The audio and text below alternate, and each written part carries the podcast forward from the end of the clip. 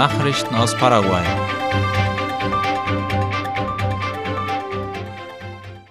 Das Aquädukt im Chaco liefert kein Wasser. Das Aquädukt ist ABC Color zufolge weiterhin von Ausfällen betroffen. Die Leitung war am 28. Juni zusammengebrochen. Auf 13 Stellen wurden Probleme verzeichnet. Davon seien vier repariert worden, sagte der Verantwortliche für das Aquädukt seitens des Nationalen Sanierungsdienstes ESAP Cesar González. Am 5. Juli sollte das Aquädukt wieder in Betrieb gesetzt werden, was aber wegen neuer Hindernisse nicht geschah. In wenigen Tagen sollen aber die Probleme behoben sein und das Aquädukt wieder Wasser in die Ortschaften im Chaco-Inneren pumpen, so González. Mehrere Siedlungen und Ortschaften befinden sich derzeit in einer schwierigen Situation der Wasserversorgung. Die Wasserreserven trocknen langsam aus, was die lokalen Behörden dazu veranlasst, sich um sichere Wasserquellen für die Verteilung zu bemühen. Vertreter aus Paraguay und Argentinien beraten über Wasserzugang und Management im Chaco. Auf Einladung des Gouverneursamtes der Provinz Salta in Argentinien hat der Bürgermeister vom Distrikt Boquerón, César González, gestern an einem Treffen teilgenommen. Wie es auf Facebook hieß, diente die Aktion dem Erfahrungsaustausch zwischen den Ländern, die Anteile am Gran Chaco haben. Das sind Paraguay, Bolivien und Argentinien. Thema war auch, wie indigene und bäuerliche Siedlungen besseren Zugang zu Wasser bekommen können. Mario Abdo lädt US-Präsident nach Paraguay ein. Der Präsident der Vereinigten Staaten, Joe Biden, erhielt gestern eine Einladung von Staatspräsident Mario Abdo Benitez zu einem Besuch in Paraguay. Die Einladung wurde vom paraguayischen Botschafter in den USA, José Antonio Santos Bedoya, persönlich überbracht. Sollte Joe Biden die Einladung annehmen, wäre er laut ABC Color der erste US-Präsident, der in der Geschichte der diplomatischen Beziehungen zwischen den beiden Ländern paraguayischen Boden betritt. Das letzte Mal, dass Mario Abdo mit beiden zusammengetroffen ist, war während des Gipfels der amerikanischen Länder im Juni. Im August treffen sich hierzulande Vertreter des Logistikbereichs. Am Donnerstag, den 11. August, findet im Kongresszentrum Conmebol das 26. Treffen zum Thema Paraguay Ursprung und Ziel neuer Unternehmen statt.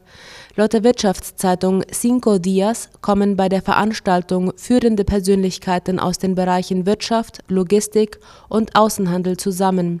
Mehr als zwölf Redner aus Paraguay und der ganzen Welt werden Vorträge über verschiedene Themen halten. Parallel zum Konferenztag findet eine Wirtschaftsausstellung statt, auf der die Unternehmen des Sektors ihre Produkte und Dienstleistungen vorstellen.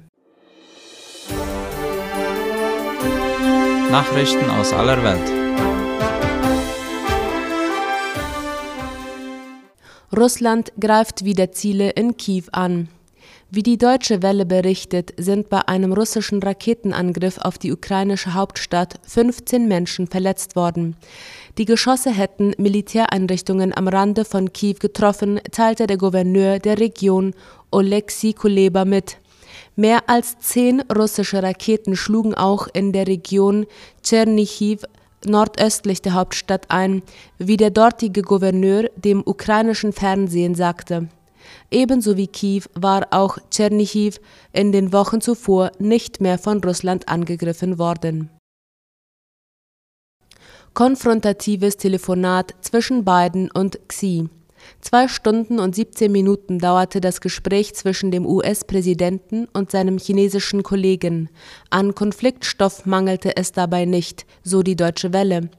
In dem mehrstündigen Telefonat haben US-Präsident Joe Biden und Chinas Staatschef Xi Jinping nach Angaben des Weißen Hauses direkt, offen und ehrlich ihre Positionen ausgetauscht. Im diplomatischen Sprachgebrauch stehen diese Begriffe gewöhnlich für ein konfrontatives Gespräch.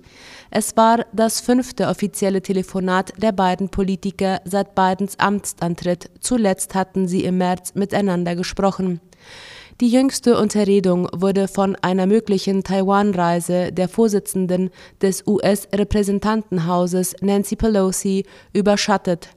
Während das Präsidialamt in Washington auf mehrfache Nachfrage hierzu ausweichend antwortete, hieß es aus Peking, Xi habe seinen Amtskollegen mit den Worten gewarnt, diejenigen, die mit dem Feuer spielen, würden sich daran verbrennen. Er hoffe, die Vereinigten Staaten seien in diesem Punkt einsichtig. China betrachtet Taiwan als abtrünnige Provinz, die wieder mit dem Festland vereinigt werden soll, notfalls mit militärischer Gewalt.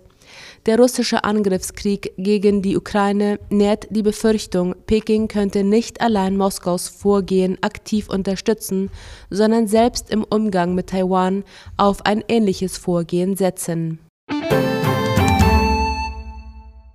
Das waren die Mittagsnachrichten am Freitag. Auf Wiederhören.